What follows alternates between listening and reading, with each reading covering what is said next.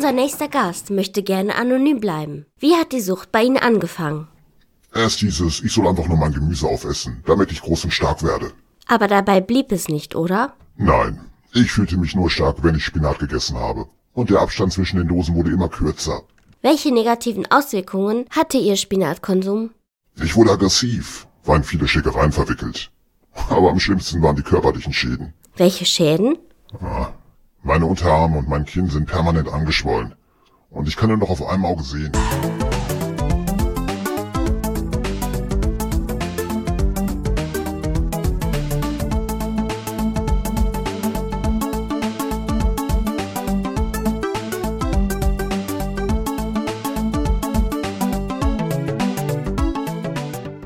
Grüß euch die Madeln, servus die Burm und küsst die Hand zur Episode 61 von Pixelbeschallung, dem Retro Gaming Podcast. Heute geht's um den einäugigen Dosenöffner, um Seemänner mit anatomisch bedenklichen Unterarmen, um Popeye, der es mit seinem zweiten Abenteuer auf diverse Systeme geschafft hat. Das Intro, das haben die zauberhafte Amy Nook mit ihren ebenfalls zauberhaften Pixel Power gesprochen. Beide streamen regelmäßig auf Twitch, Pixel eher Retro und Indie, Amy Animal Crossing und Yoshi's Crafted World. Links natürlich in den Show Notes. Auf die Idee, dass ich eine Folge über Popeye mache, hat mich der Todde in einer Folge seines Nerdcasts gebracht. Da ging's nämlich um Donkey Kong. Ursprünglich hätte ja Donkey Kong ein Popeye-Spiel werden sollen, nur bekamen sie die Lizenz von King Features nicht dazu. So kann man sich täuschen und Deswegen hat dann Nintendo Popeye, Olivia und Bluto einfach durch Jumpman aka Mario, Lady aka Pauline und Donkey Kong aka Donkey Kong ersetzt. Jetzt stellt euch einmal vor, Nintendo hätte damals die Popeye-Lizenz doch gekriegt. Gäb's dann einen Mario? Wenn ja, in welcher Form? Wer wäre denn jetzt der Frontmann von Nintendo? Wer weiß, wer weiß. Jedenfalls hat King Features gesehen, dass er sich ein bisschen Geld durch die Finger rinnen haben lassen und deswegen haben sie Nintendo ein Jahr später doch gnädigerweise die Lizenz gegeben. Aber naja, um Mario geht's nicht, sondern um Popeye aus dem Jahre 1982 und das hat's auf dem C64 gegeben, auf den ich damals Popeye gespielt habe, auf Arcade, Mattel Intelli und ColecoVision, auf den Atari 8-Bit-Computern und Atari 2600 und 5200, auf den TI 99 NES und es war einer der wenigen Spieleports für das Magnavox Odyssey 2. Neben Nintendo, die beim Automaten und dem NES-Port die Finger im Spiel gehabt haben, hat es dann noch Parker Brothers gegeben, die für alle restlichen Versionen verantwortlich waren. Parker Brothers hat neben Spielzeug und Brettspielen zum Beispiel Ports von Frogger und Qbert gemacht, Montezumas Revenge gepublished oder G.I. Joe für den Atari 2600 entwickelt. Die Story ist ja vorhanden. Es ist ein Spiel aus 1982. Der Brutus, der hat Olivia entführt, die Sau. Und das, weil Olivia ihn nicht lieb hat, obwohl Brutus ihr eine Blume geschenkt hat. Die ist ja mit nichts zufrieden. Wichtig, nicht Bluto, der auch nichts mit dem Hund zu tun hat, man mit P schreibt, sondern Brutus. Und was der Unterschied zwischen Brutus und Bluto ist, das lernen wir ein bisschen später. Erst kommt der Newsflash.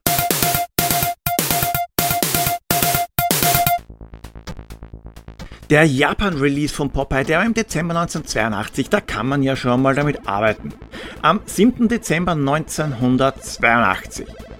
Das US-Repräsentantenhaus in Washington, das lehnt die Bereitstellung von 998 Millionen US-Dollar ab.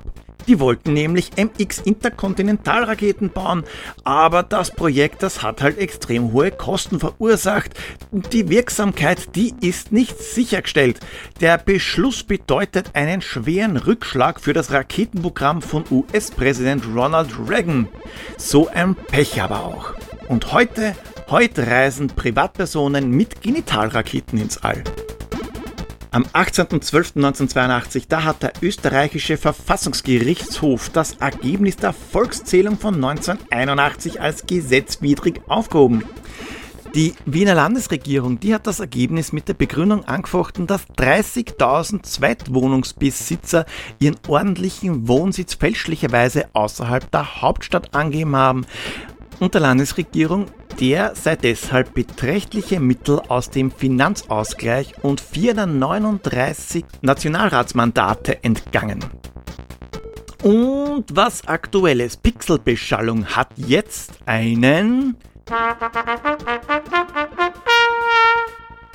Discord-Server.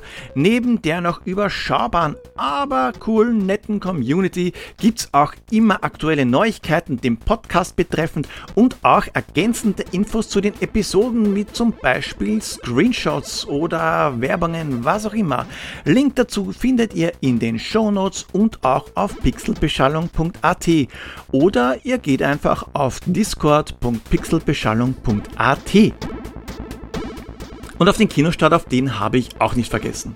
Am 9.12.82 ist E.T. ins Kino gekommen. Der Film mit dem besten Videospiel ever. Na, aber im Ernst, das Spiel ist vielleicht nicht gut, aber ich habe schon viel Schlimmeres gespielt. Ich habe auch schon eine Folge dazu gemacht. Das war eine der ersten Folgen, für die es ein Intro gegeben hat. Ich habe jetzt leider nicht nachgeschaut, welche Episode das war, aber ich schätze mal, das wird zu 13, 14, 15 gewesen sein. Eine frühe und deswegen auch echt schlechte Episode. Am besten gar nicht anhören. Bevor ihr jetzt aber zum Telefon greift, ab zur Auflösung des letzten Rätsels. Und das letzte Rätsel, das war ja diesmal gar nicht einmal so schwer. Eine Krähe hat einen Unfall und dabei einen Anzug verloren. Einen weißen Cyberanzug. Und irgendwer, der Dreck frisst, nämlich ein Regenwurm, hat ihn gefunden und dadurch spezielle Kräfte kriegt. Also sind wir jetzt einmal folglich bei Earthworm Jim.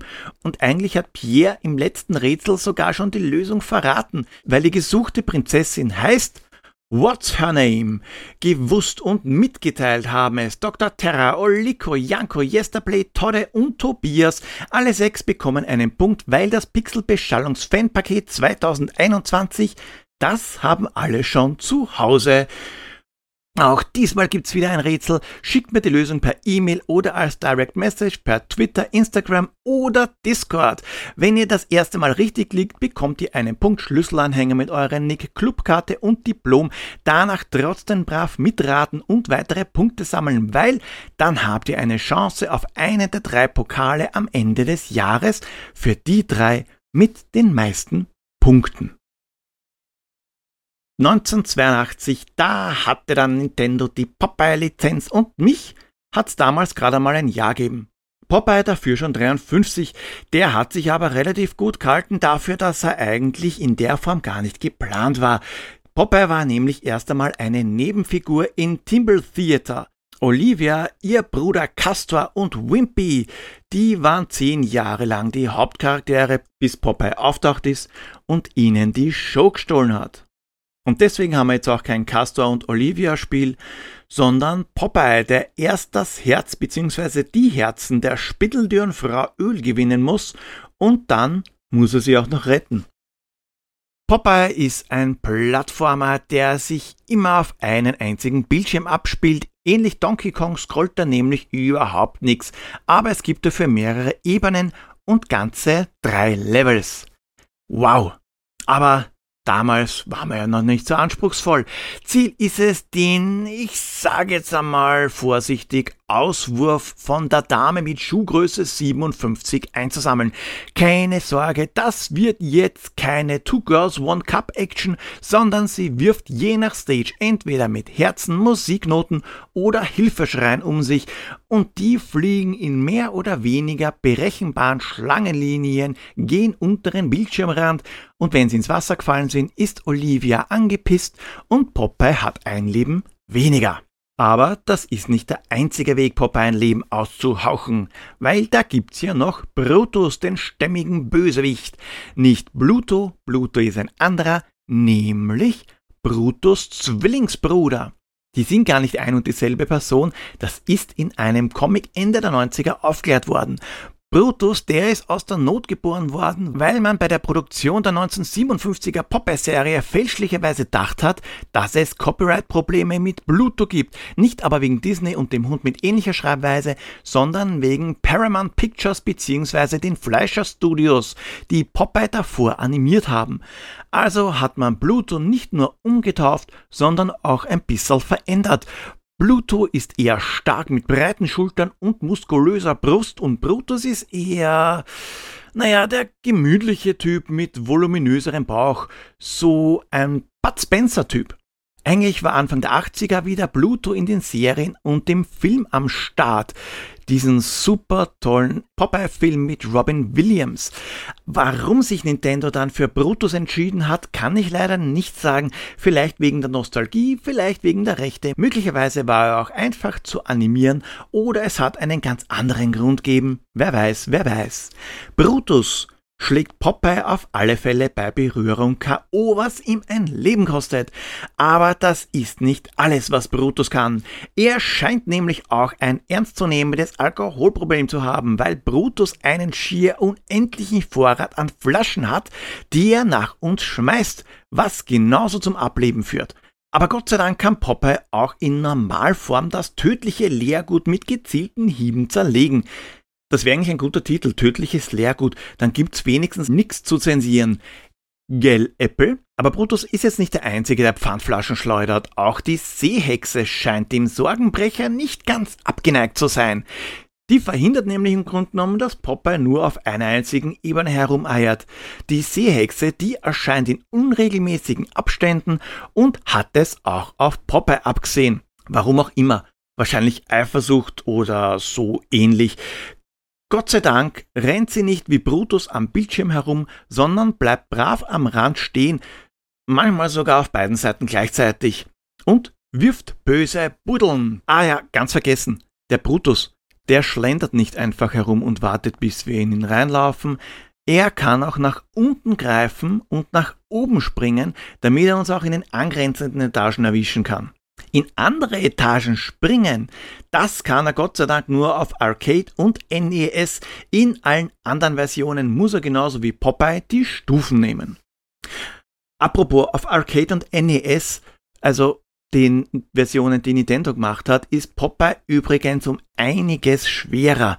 Da ist von Haus aus einmal die Geschwindigkeit höher und die Seehexe, die spielt viel mehr mit. In den höheren Schwierigkeitsgraden schmeißt sie nämlich Donkey Kong-like Totenköpfe wahllos in die Ebenen.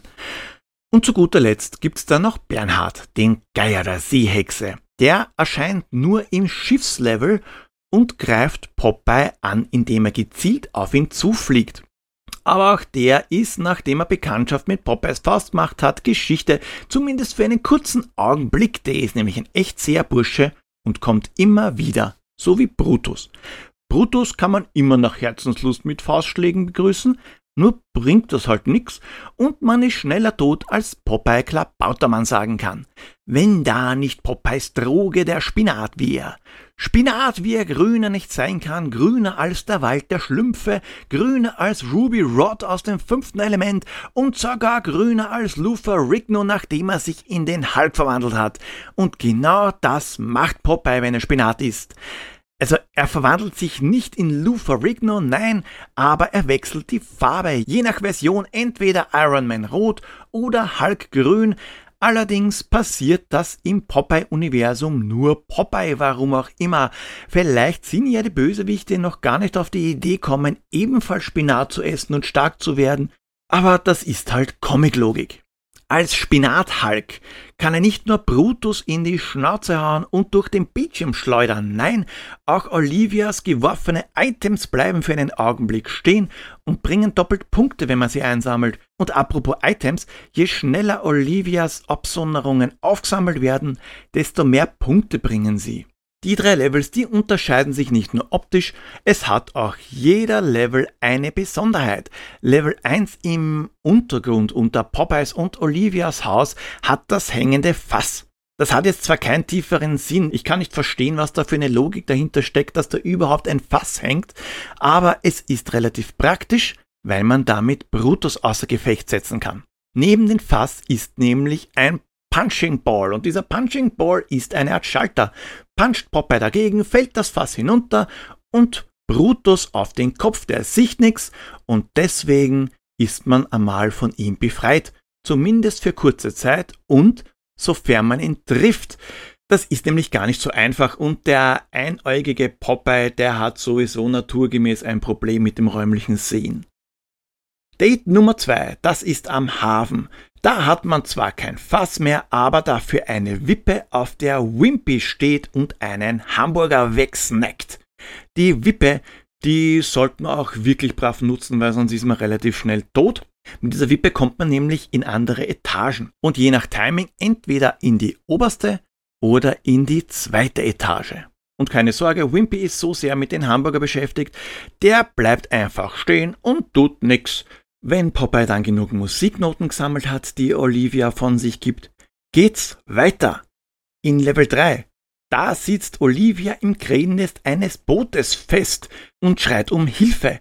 Dort hat sie der Bernhard hingeflogen, der böse Geier. Das Boot, das hat praktischerweise eine Plattform, die sich horizontal hin und her bewegt, wenn man draufsteigt. Oder man kann auch sagen, leider, weil so praktisch ist diese Plattform oft eigentlich gar nicht. Aber vielleicht kann ja auch Harald ein paar Worte dazu sagen. Hey Harald, wie schmeckt denn der Spinat? Hallihallo Leute, eigentlich mag ich ja gar keinen Spinat. Harald in Gefahr. Ich befinde mich hier im, keine Ahnung, sagen wir mal Untergrund, nachdem ich ganz oben Popeyes und Olivias Haus sehe.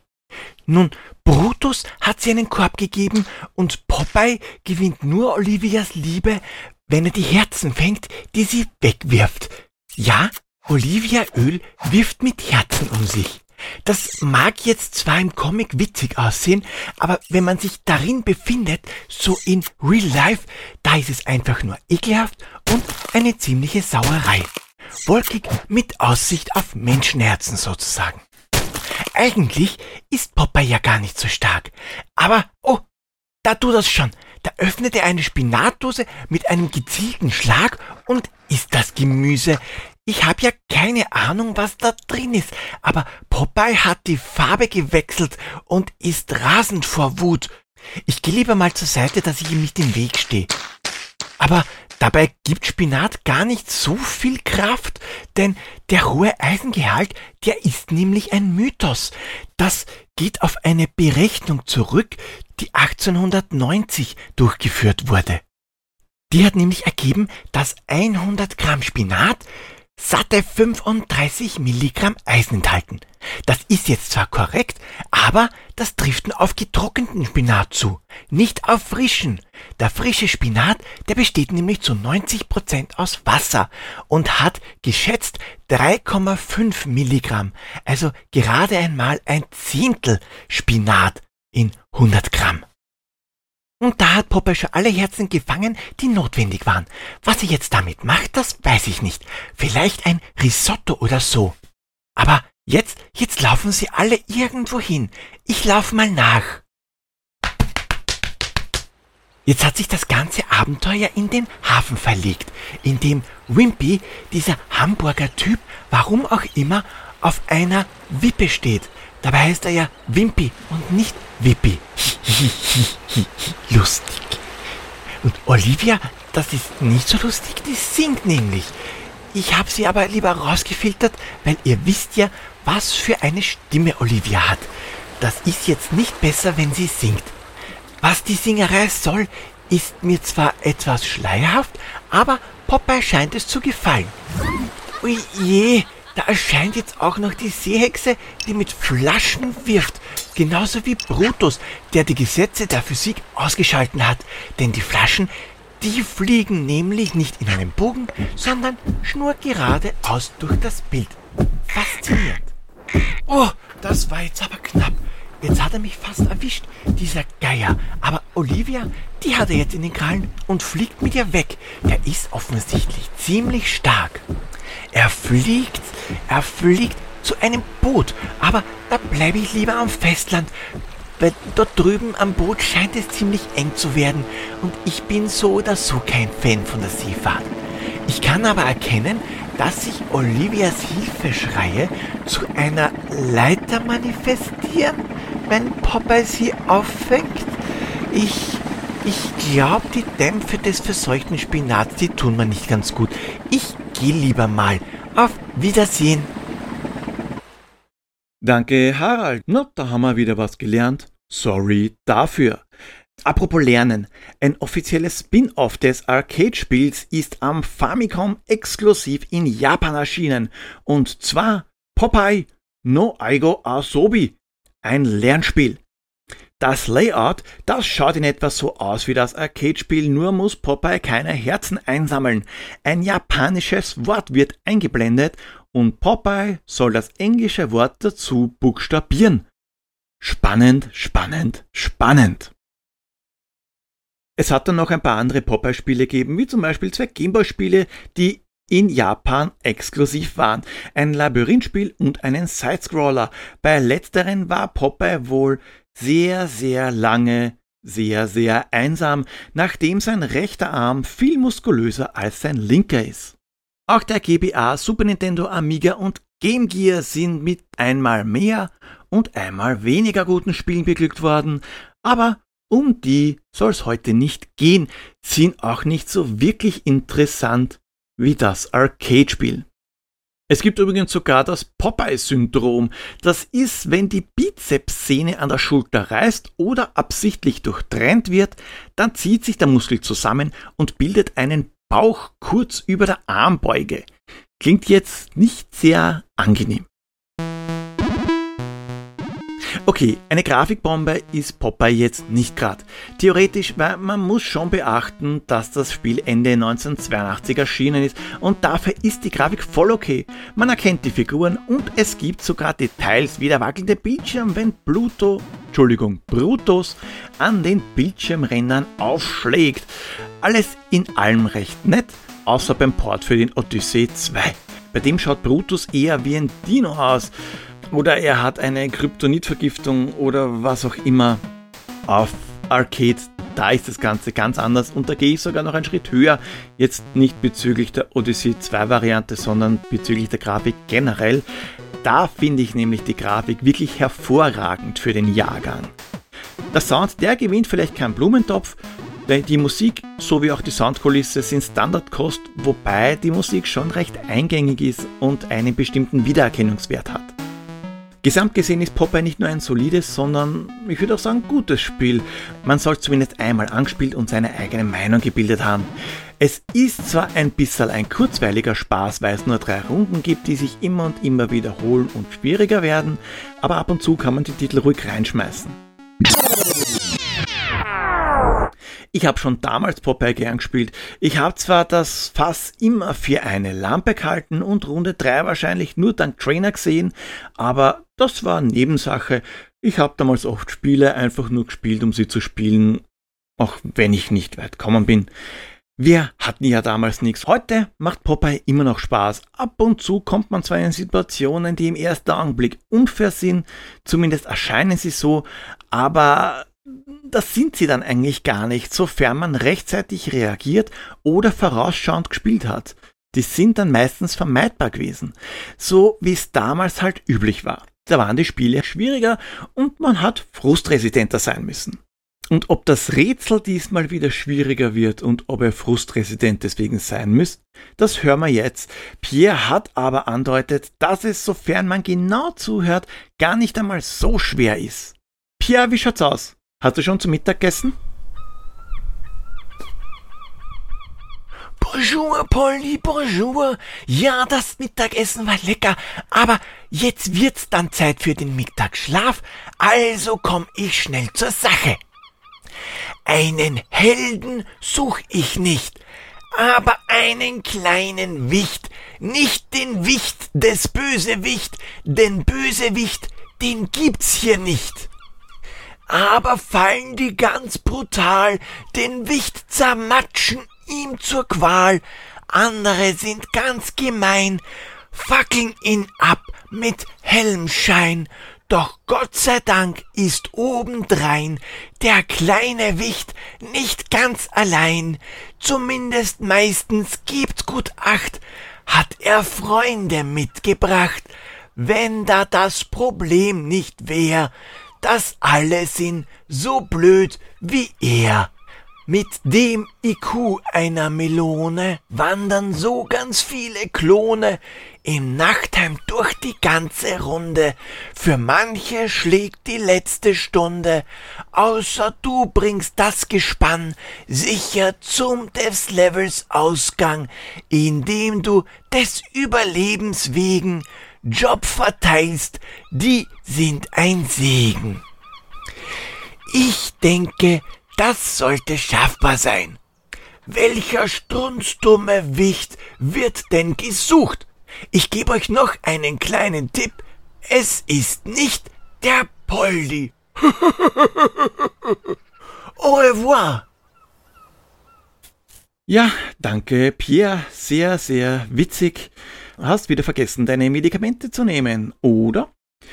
Blöderweise kann man Popeye auf keinem modernen System heute spielen, ist mit größter Wahrscheinlichkeit ein Lizenzproblem.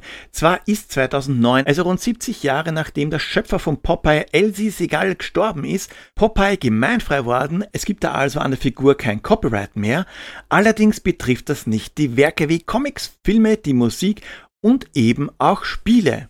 Es gibt eine Version für Android, die die Grafiken des Arcade-Spiels verwendet oder wahrscheinlich eher geklaut hat, aber die ist wirklich ziemlich scheiße. Wirklich, spart euch das. Eine Homebrew-Version für den Commodore VC20 ist 2015 rausgekommen. Die ist für VC20-Verhältnisse ein Hammer. Der Port für den ZX Spectrum, ebenfalls aus 2015, ist eher eine Neuinterpretation und weicht etwas mehr vom Original ab. Und dann gab's da noch einen Klon für den Tandy TRS-80 namens Sailorman aus 1984. Der ist im Grunde genommen auch nicht schlecht. Da ist nur Popeye in den generischen Sailor umtauft worden und Olivia in Elsie. Und dann gibt's noch Big Fat Bad Guy und Old Ugly Sea Woman. Da hat wohl jemand Angst wegen der Namensrechte gehabt, Musik und Figur waren Tom Mix Software allerdings wurscht. Gut, Tom Mix Software hat da bei vielen Spielen einfach drauf geschissen, weil da gibt's einen Pitfall-Klon, Scramble und Joust-Klon und zu einem Spiel namens Donkey King muss ich wahrscheinlich nicht viel sagen. Aber der gute Tom war nicht der Einzige, der sich bedient hat. DC Comics hat in den 70ern einen Captain Strong eingeführt. Kapitänsmütze, Pfeife, Anker-Tattoo. Zufall? Ich glaube nicht. Da hat wohl wer die Lizenz nicht bekommen. Habt ihr eine Idee, welchen Wicht Pierre sucht? Dann schreibt mir euren Tipp per E-Mail bzw. Direct Message auf Social Media oder Discord. Wollt ihr, dass ich mir ein bestimmtes Spiel vornehme? Lasst es mich wissen. Und auch wenn ihr eine Idee für ein Intro habt, könnt ihr Pixelbeschallung mitgestalten. Folgt mir auf Twitter at retropixels.at, Instagram at pixelbeschallung oder schaut bei www.pixelbeschallung.at vorbei. Besucht den Discord-Server unter discord.pixelbeschallung.at für Screenshots, weitere Infos zum Spiel und diskutiert mit. Und nicht vergessen, Pixelbeschallung bringt dein Blut in Wallung. Bin Popeye der Pixelmann. Düt, düt.